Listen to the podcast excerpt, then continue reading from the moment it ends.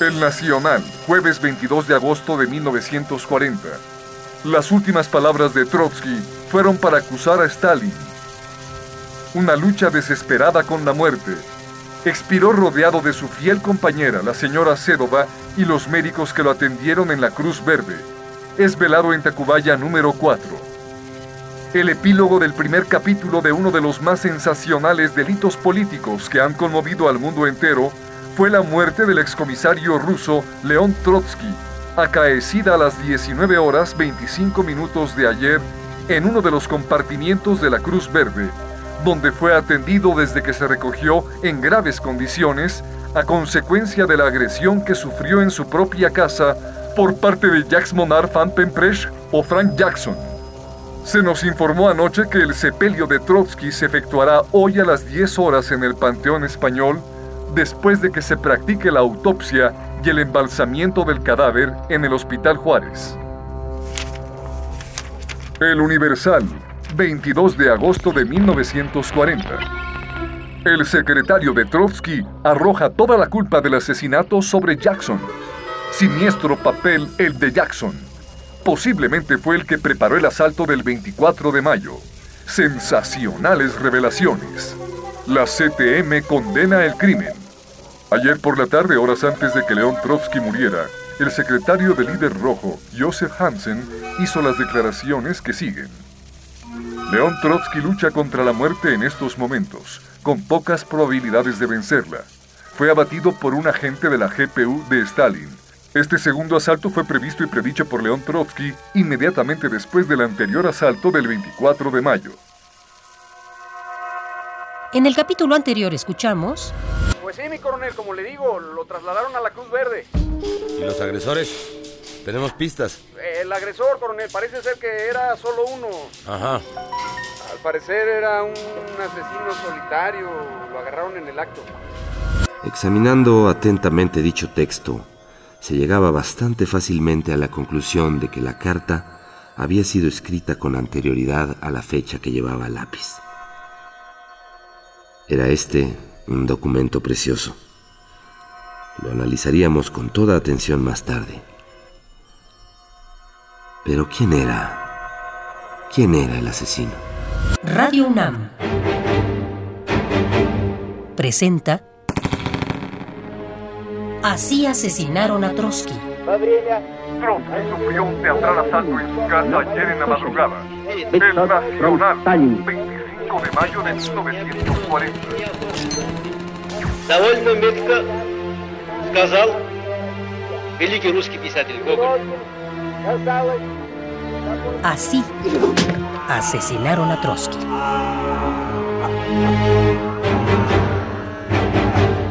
El testimonio del general Leandro Sánchez Salazar, interpretado por Daniel Jiménez Cacho.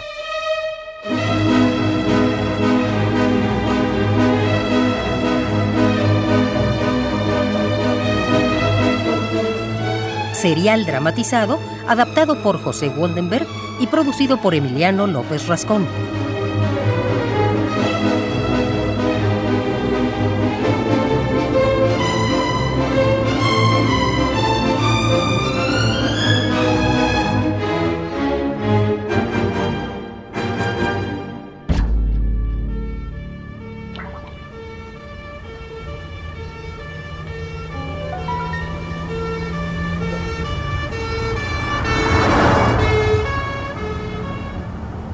General Leandro Sánchez Salazar.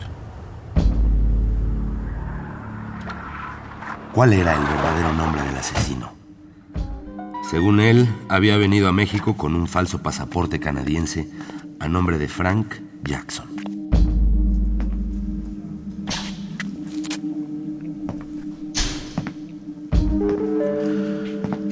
Me lo proporcionó en París un miembro de la Cuarta Internacional. ¿Cómo se llama esa persona? No lo recuerdo. ¿Cuál es su nombre exacto? No, no, no lo recuerdo. El nombre de usted. Ah, Jacques Monard eh, Van den Drosch. ¿De qué nacionalidad es? Bélgica. Es usted belga. Vamos a ver qué tanto. ¿Nació en Bélgica? No. Entonces... Mire. Le conviene hablar. En, en Teherán. Teherán. Entonces, ¿por qué es belga? Mis padres lo son. Desde el primer momento sospeché que todo era falso. Buscamos datos de la oficina de migración y encontramos lo siguiente. Jackson, que ahora decía llamarse Mornard, había entrado en el país en octubre de 1939 en calidad de turista por seis meses.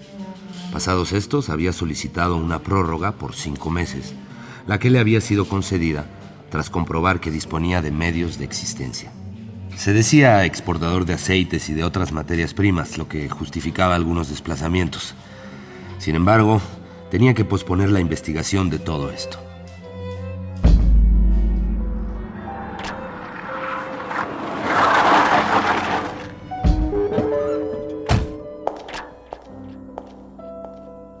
Como tres horas después de cometido el atentado, se presentó en casa de Trotsky Silvia Agelov, conocida militante trotskista, nacida en los Estados Unidos y de padres rusos. Era desde hacía tiempo la amante del asesino. Fue detenida y trasladada también a la Cruz Verde. Representaba unos 30 años de edad y era rubia, de piel muy blanca, de estatura regular y ojos pequeños. Usaba anteojos de cristal claro con arillo de oro. Se veía, a juzgar por las gruesas gafas, que era bastante miope. Vestía un traje sport de piqué blanco y un abrigo color café, con pieles un tanto usadas. ¡Merece la más cruel muerte ese desgraciado! Jackson me utilizó. No puede ser posible. ¿cómo pude ser tan estúpida? El infeliz me utilizó para entrar a la casa de Trotsky y asesinarlo. No merece piedad ese carnicero.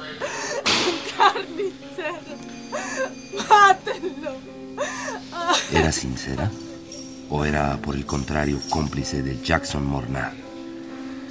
También debía dejar el esclarecimiento de este punto para más tarde.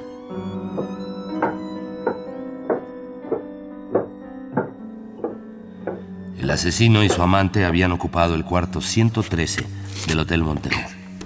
Se trasladó a él Galindo y encontró una regular correspondencia en francés, inglés y ruso. Una vez traducida, vimos que no tenía nada que revelar. Para mí era esta una demostración más de que el asesino había premeditado su crimen y había procurado destruir antes que todo lo que pudiera resultar comprometedor.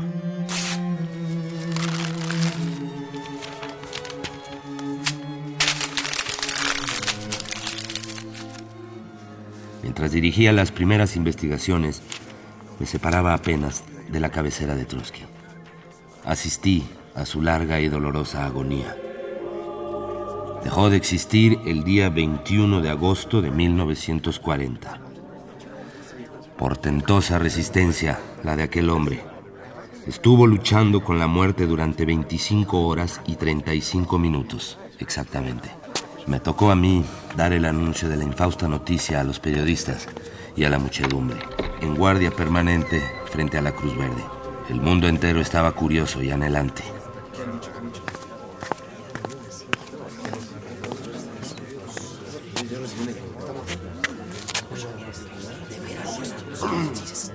Señoras, señores, por favor. Por favor, por favor. Por favor, un momento de su atención. Por favor. Debo comunicarles que hace unos momentos el señor León Trotsky ha muerto.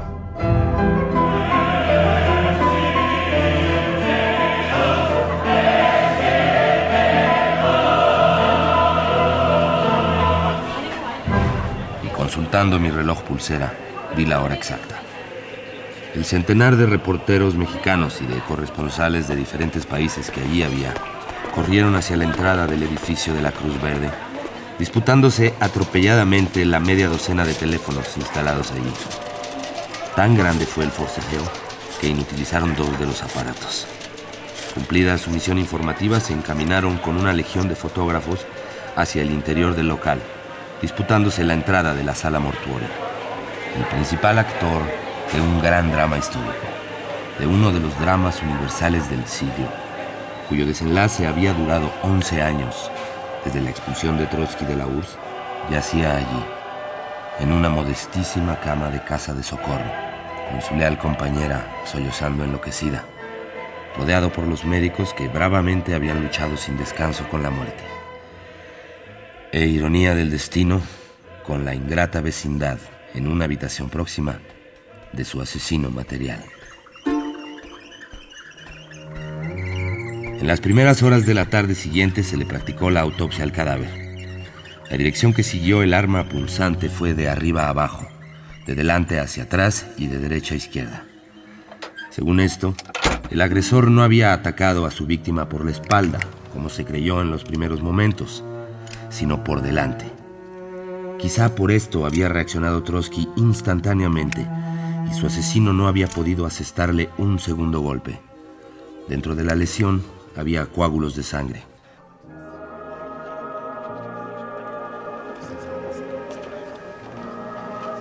Expuesto el cadáver en el salón principal de la funeraria Alcázar, en el centro de la capital mexicana, todo el pueblo desfiló ante él. El sentimiento de pésame era general, pero muerto, parecía que iba a proseguir el drama de su vida. Albert Goldman, el abogado de los trotskistas norteamericanos, llegado en avión de Nueva York, anunció el propósito de trasladar el cadáver a los Estados Unidos. Entretanto, se hizo un simulacro de inhumación en México. Asistió a los funerales una imponente muchedumbre. Se pronunciaron discursos vengativos en el cementerio. Después permaneció el cadáver cinco días más en el Alcázar. Washington negaba el permiso para que fuera trasladado a los Estados Unidos. Por fin, fue incinerado el cadáver.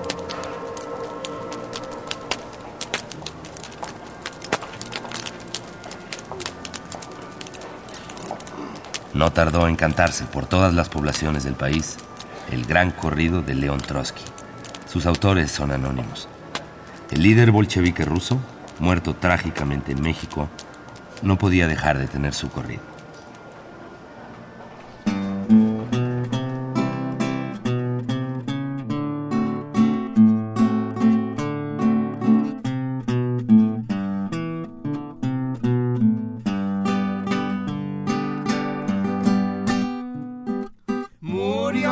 que asesinado. De la noche a la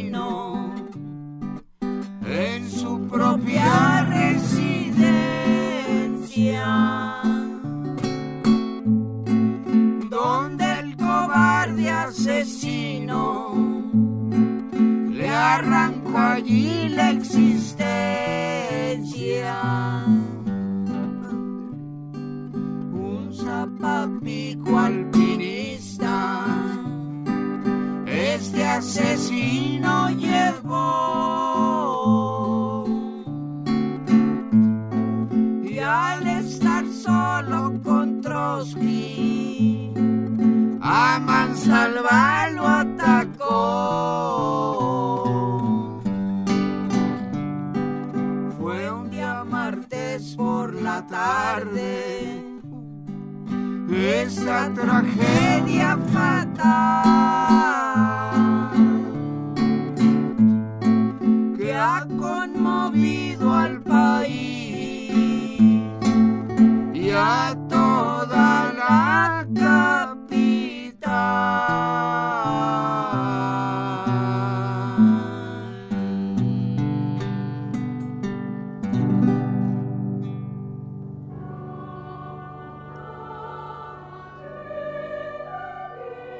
No era el pueblo ruso, su pueblo, quien podía dedicarle a León Trotsky sentidos cantos. El destino había querido que fuera el pueblo mexicano.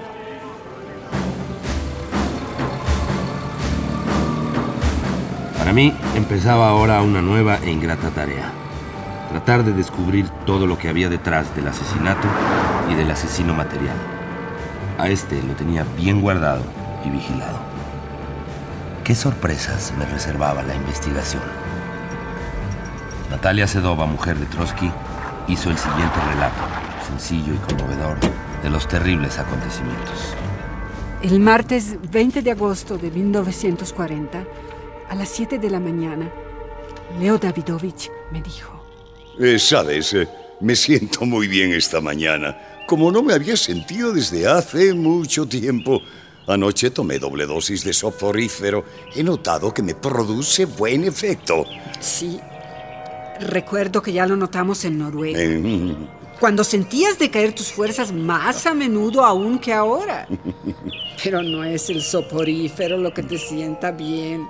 Un sueño profundo constituye un descanso no, completo. es cierto. Al abrir por la mañana o al cerrar por la noche los postigos blindados de nuestro dormitorio, construidos por nuestros amigos después del asalto a la casa el 24 de mayo, Leo Davidovich decía de vez en cuando, Ah, ah, Ahora no nos harán daño los siqueros. y al despertar solía decir para sí mismo y para mí, Aquella noche no nos mataron y aún no estás contenta. Yo trataba de defenderme como podía. Una vez después de ese saludo, añadió pensativo. Sí, Natasha, nos han concedido un plazo. En 1928, cuando nos desterraron a Alma Ata, donde nos esperaba una incertidumbre completa, rumbo al destierro charlamos una vez toda la noche en el departamento del vagón. No podíamos conciliar el sueño. Nuestra vida en los últimos días había sido tan agitada y nuestra fatiga era tal que la excitación nerviosa no podía desaparecer aún. Recuerdo que Leo Davidovich me dijo, Es mejor morir en una cama del Kremlin que la deportación. Ah, no estoy de acuerdo. aquella mañana estaba lejos de todos aquellos pensamientos. Su buen estado físico le daba la esperanza de trabajar durante todo el día. Como es debido. Al terminar rápidamente su fricción habitual y después de vestirse prestamente, salió con vivacidad al patio para dar de comer a sus conejos. Cuando se sentía mal, el alimentarlos le incomodaba, pero rehusaba abandonar esta tarea, pues le, le inspiraban lástima sus animalillos. Hacerlo como él quería y como tenía por costumbre, es decir, bien, era difícil. Además, estaba siempre en guardia, era menester economizar sus fuerzas para el trabajo intelectual. El cuidado de los animales, la limpieza de sus cajas, le ofrecían por un lado descanso y distracción. Pero por otra parte le fatigaban físicamente y esto se reflejaba en su capacidad global de trabajo. Todo lo que hacía lo hacía con animación. No sabía hacer nada a medias, desconocía la languidez y la desgana. Por eso nada le fatigaba tanto como las conversaciones banales o semi-banales. con qué ánimo recogía cactus para plantarlos en nuestro jardín. Se daba a ello por entero y se enardecía. Empezaba a trabajar el primero y terminaba el último. Ninguno de los jóvenes que lo acompañaba en sus excursiones era capaz de igualarlo. Desistían más pronto y se iban rezagando el uno tras el otro. Pero él era infatigable. Muy a menudo al mirarle me maravillaba este milagro. ¿De dónde sacaba esa energía y esa fuerza física? Ni el sol, insoportablemente ardiente, ni las montañas, ni las bajadas cargando cactus pesados como el hierro, producían efecto sobre él. Hipnotizaba el resultado de su trabajo. Encontraba descanso en el cambio. En el trabajo hallaba una compensación de los golpes que le perseguían cruelmente. Y cuanto más fuerte era el golpe, más apasionadamente se olvidaba en el trabajo. Por causas de fuerza mayor, las excursiones en busca de cactus se hacían más y más raras. De vez en cuando, fatigado y hastiado de la monotonía de su vida, Leo Davidovich decía, ¿No crees que podríamos salir uh, uh, todo un día esta semana? Es decir, para ir a trabajos forzados. ¿Por qué no? Ah, sería mejor lo más temprano posible. ¿Por qué no salir a las seis de la mañana? ¿Por qué no? Pero no te cansarás demasiado. No, no. Eso me reanima. Y además, eh, te prometo guardar la medida.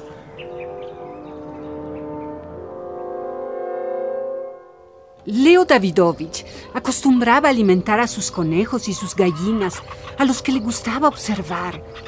Generalmente entre las 7 y 15 o las 7 y 20 minutos y las 9 de la mañana.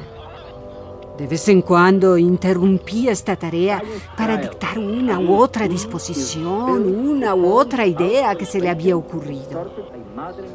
Aquel día estuvo trabajando en el patio sin interrupción. Después del desayuno me afirmó una vez más. Me siento perfectamente bien, Natasha. Quiero empezar a dictar un artículo sobre la instrucción militar en los Estados Unidos. Y en efecto, empezó a dictar. A la una de la tarde nos visitó Rigal, nuestro abogado en el asunto del asalto del 24 de mayo. Después de esta visita, Leo Davidovich vino a decirme, no sin sentirlo, que debía posponer el artículo comenzado para volver al trabajo relacionado con el proceso del asalto. Resolvió con el abogado que era necesario contestar a el popular en vista de que en un banquete habían acusado a Leo Davidovich de difamación. Tomaré la ofensiva y los acusaré de cínicos calumniadores. Qué lástima que no puedas escribir sobre la movilización. Ah, ¿Qué hacer? Tendré que dejarlos para dentro de dos o tres días. Ya he dicho que me pongan sobre el escritorio todos los materiales que hay. Después de comer les echaré un vistazo. Después de la breve siesta, le vi sentado tras el escritorio, cubierto de materiales sobre el popular. Su estado físico seguía siendo bueno y me sentí más contenta. En los últimos tiempos, Leo Davidovich se quejaba de una debilidad general que le dominaba de vez en cuando. Sabía que era algo pasajero, pero entonces pensaba en ellos más de lo acostumbrado. Aquel día nos pareció como el comienzo de una temporada mejor de su estado físico. Su aspecto también era bueno. Para no molestarle, de vez en cuando entreabría yo la puerta de su despacho y le observaba en su posición acostumbrada, inclinado sobre su escritorio, con la pluma en la mano.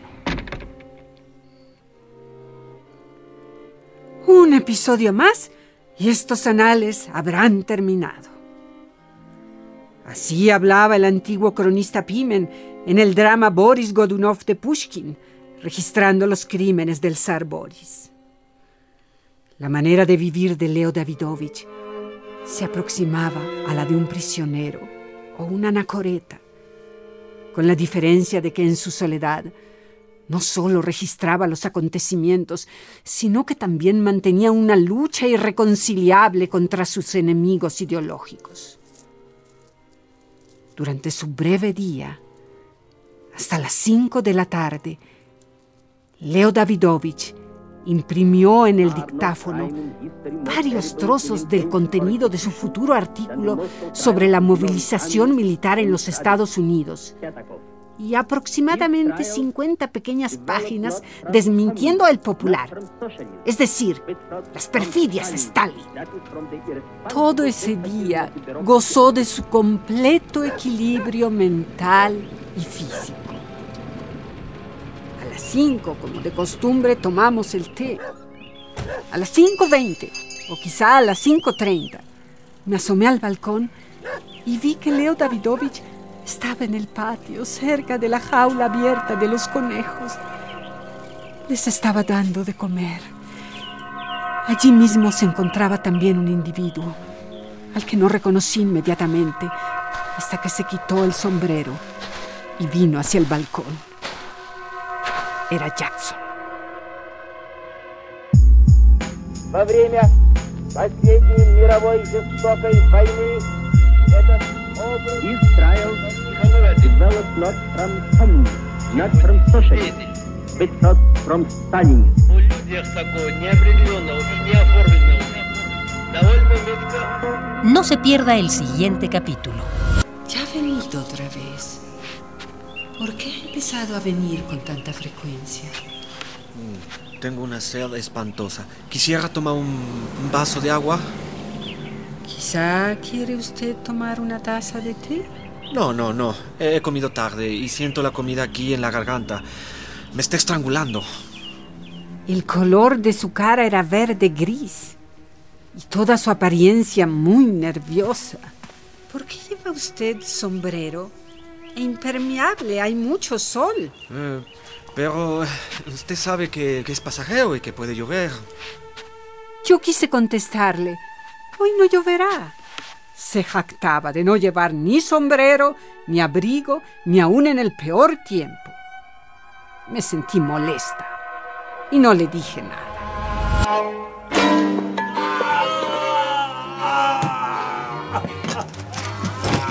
No dándome cuenta de quién era, me arrojé hacia él.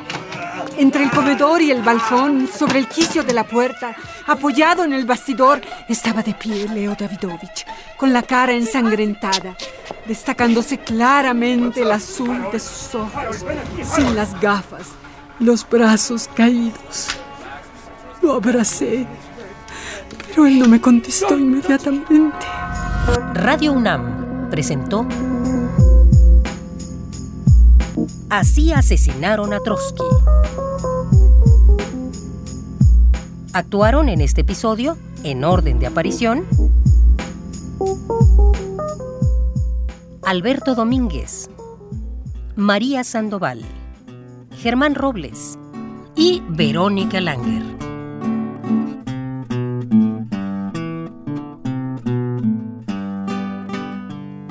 Música para el corrido de León Trotsky por José González Márquez, interpretada por Pepe y Flor. De la noche a la mañana. Lectura de notas periodísticas, Eugenio Castillo. Y Daniel Jiménez Cacho como el general Leandro Sánchez Salazar. Grabación, Arturo González. Preproducción y asistencia de producción, Jimena Hernández y Omar Tercero. Agradecimiento especial a Rodrigo Hernández, Víctor Núñez y Manuel Sosaya por su valiosa colaboración. Adaptación de José Waldenberg.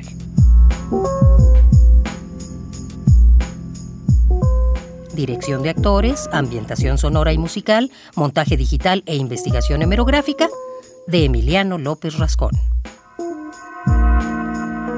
Así asesinaron a Trotsky. Es una producción de Radio UNAM.